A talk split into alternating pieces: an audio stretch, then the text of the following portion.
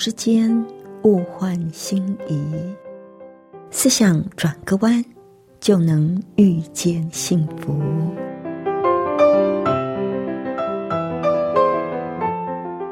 这里是希望之声，我是唐瑶，邀请您和我一起在今天遇见幸福。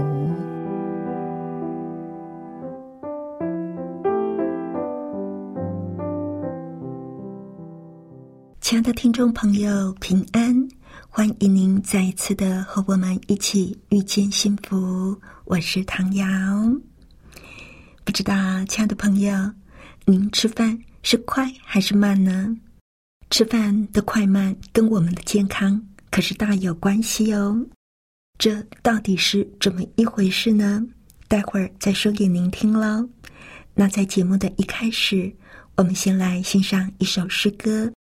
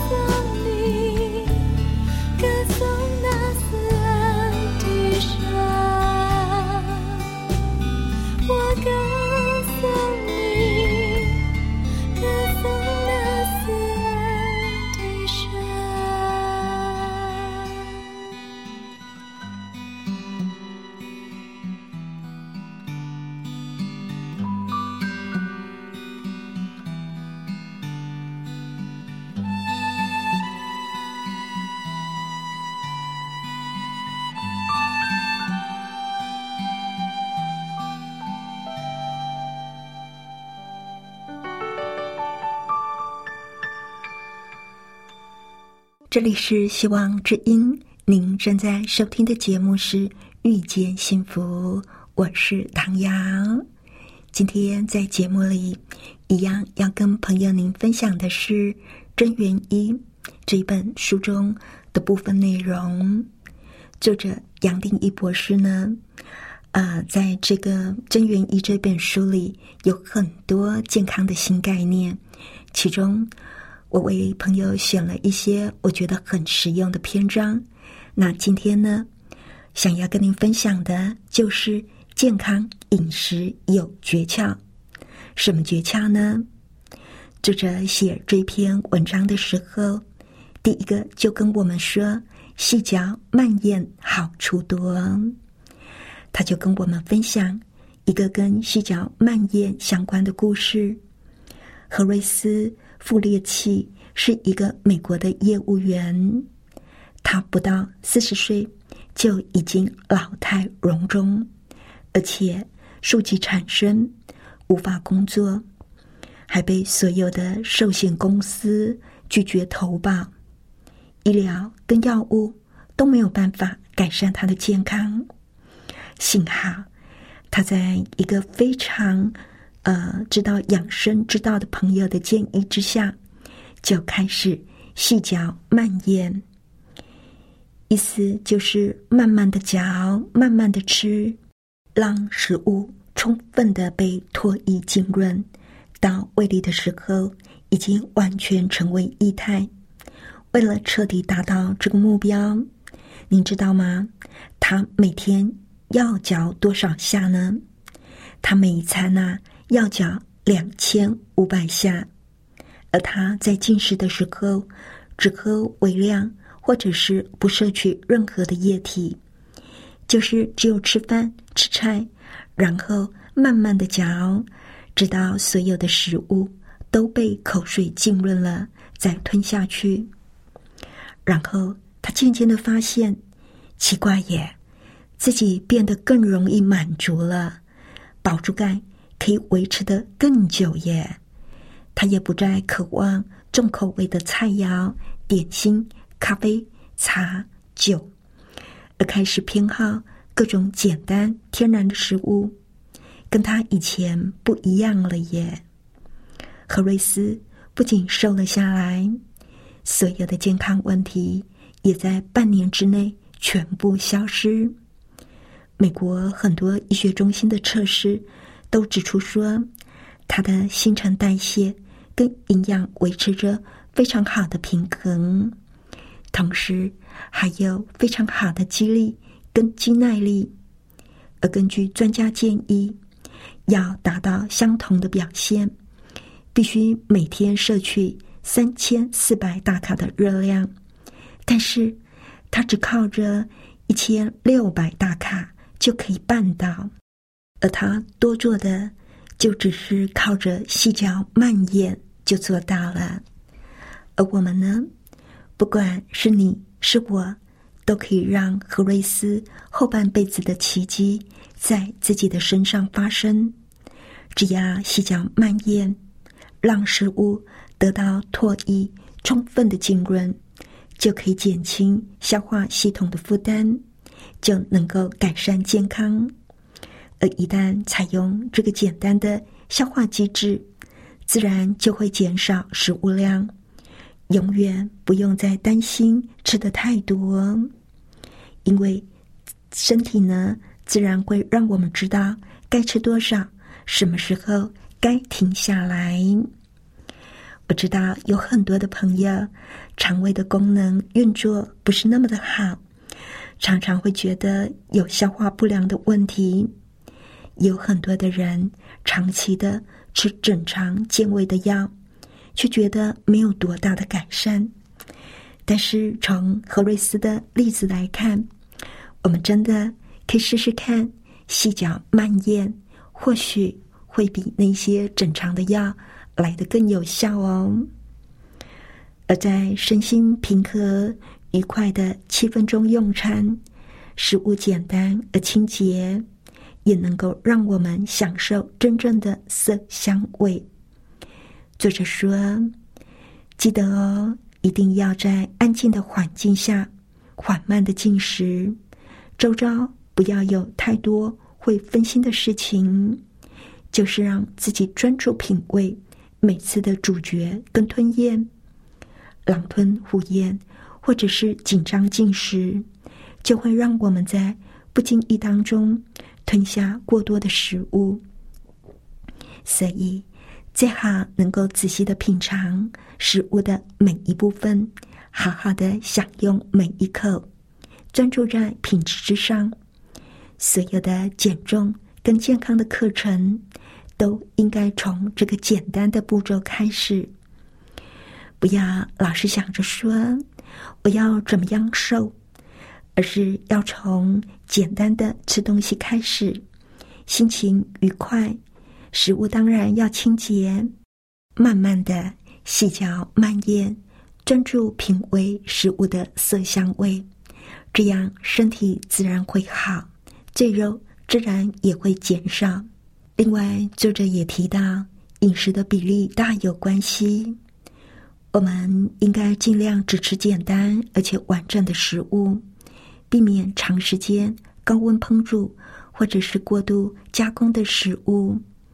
当然，能够配合生食是更好的。加工食品不但可能含有非天然的食品添加物，像是防腐剂、人工香精等等，更缺乏维持身心必要的生命力。如果保持开放的心灵，慢慢的就会发现身体需要什么，喜欢什么。很可惜。今天我们所吃的东西几乎都过度的加工，就连糖跟盐，还有面粉，甚至是水果，都不能够幸免于难，都经过加工。在这种情况之下，对身体当然是比较不好了。因为食物原本都是处在和谐的状态，天然完整的食物，内在的天然平衡机制。很少会导致新陈代谢还有健康的失衡，但问题是，一旦被加工或者是分解成更小的单位，无论是最简单的糖还是面包里的面粉，都会逐渐的把我们带离这个天然的平衡状态。此外，天然的食物，特别是蔬果。含有人体每天所需要的多种维生素、矿物质跟酵素，以及其他不容易以人工方式保存的营养素，在理想的营养组合这件事情上众说纷纭，专家们的意见也一变再变。大致来说，理想的饮食比例应该包括。含有百分之十到百分之二十的蛋白质，百分之二十到百分之三十的脂肪，跟百分之五十到六十的碳水化合物。如果是在积极减重的时候，应该要做调整，因为随着脂肪跟碳水化合物的消耗，蛋白质的需求量会增加。饮食的关键还是在于。达到均衡的状态，无论如何都应该避免过于极端。不要说我要瘦，就一点脂肪都不吃。而他也提到另一个饮食的关键，就是不要混吃不同类别的食物。主要的新式节食法已经采用这种饮食方法。我们不仅要尽量吃的简单。没有加工的食物，而且也应该把食物分开进食。举例来说，把蛋白质跟碳水化合物混在一起就不太聪明，因为这两大类的消化过程跟代谢物会互相干扰。事实上，现在的多数节食方法正是建议使用者把蛋白质跟碳水化合物。分开使用，尽量不要混食。而从作者他个人的看法，他说：“只要保持简单的饮食习惯，不要一次食用过多的种类跟分量，不仅可以让每一种食物得到最佳的消化，也不容易造成过重的问题。吃的简单，自然就不会有过重的问题，也会比较健康。那另外一个问题就是，吃的多是不是就长得好呢？他说啊。其实，大多数的人吃的太多了，其中只有少部分的食物是身体所需要的，其余则造成了身体的负担。有名的罗马作家跟自然学者普林尼，他就曾经说：“大多数的人努力填饱肚皮，却不知道这样会让自己受苦。”而这个说法。到目前依旧是没有改变。饮食应该适可而止。当然，如果是劳力消耗大的人，应该要足量的增加。可是，这并不是现代人饮食上最大的问题。而他个人的忠固，还是细嚼慢咽，让食物得到唾液充分的浸润。大脑所分泌的满足感，自然就会告诉我们什么时候该停止了。只要遵守这个简单的原则，很快就能够为过量画下句点。而且，让人惊讶的是，这么做反而会吃的比以前少。刚才我们提到何瑞斯·傅列切的例子，他的食量。只有原来的三分之一耶。对大多数的人来讲，吃进去的量比身体实际需要的还要多，而且已经成为根深蒂固的进食观念了。想想看，多少父母就试着强制孩子要多吃一点，只因为认为孩子吃的多就长得好。其实。孩子需要的是均衡的营养，而不是吃的太多。尤其在晚上，人体代谢逐渐缓慢，过食吃的太多，容易成为身体的负担。夜间原本就是让身体各个系统休息的时间，而消化系统也不该在晚上过度的操劳，有足够的休息时间。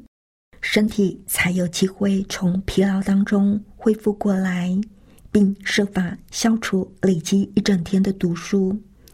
过于丰盛的晚餐往往会导致兴奋失眠，而且也会导致次日清晨起床的慵懒没有神。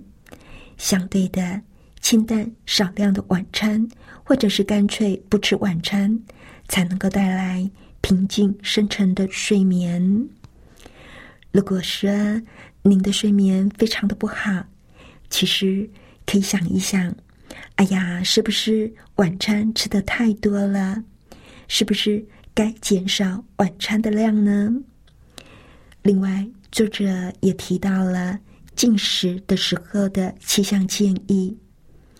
他说，进食是每天跟身体对话的美好时光。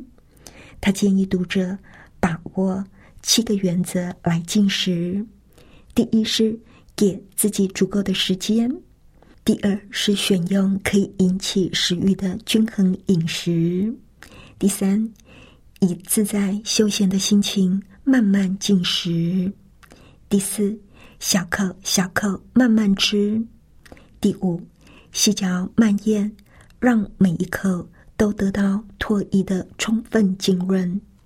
第六，仔细的品味、欣赏，而且感恩每一口的食物。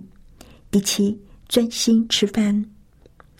虽然说有七项，但是总和的来说，就是不要急、均衡饮食，还有好心情。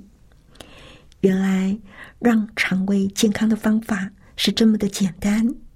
是不是很容易就做得到呢？细嚼慢咽可以让我们不过食，也可以让我们身体可以得到一个平衡。那在我们教会里，特别蒙上帝赐予健康信息亮光的怀师母，他就沉浸在他的《服务真诠》这本书里，特别的提到，除了身体所需要的养分之外，那多余的食物就是身体的重累，会让胃口失常。也会造成肠胃的发炎，这样反而会让分外的血液集中到胃里，让手脚、四肢等等的部位容易发冷。所以啦，如果说您有手脚冰冷的问题，更要记得吃东西的时候细嚼慢咽。还有，怀仁师母也特别的提醒我们。当我们在兴奋、伤心、慌忙跟烦恼的时候，不要进食，最好能够先定心休息一下再进食，这样才能够保护我们的肠胃。希望今天的分享对亲爱的朋友您有一些的帮助，别忘了要细嚼慢咽哦。最后，我们再来欣赏一首诗歌《奇异恩典》。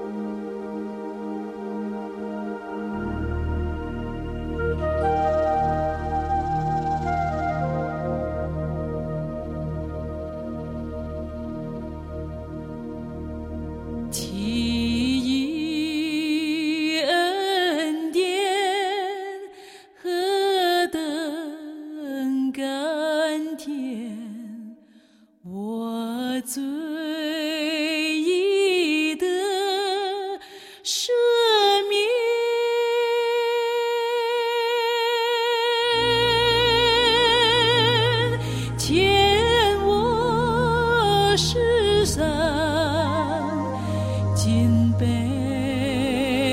虚。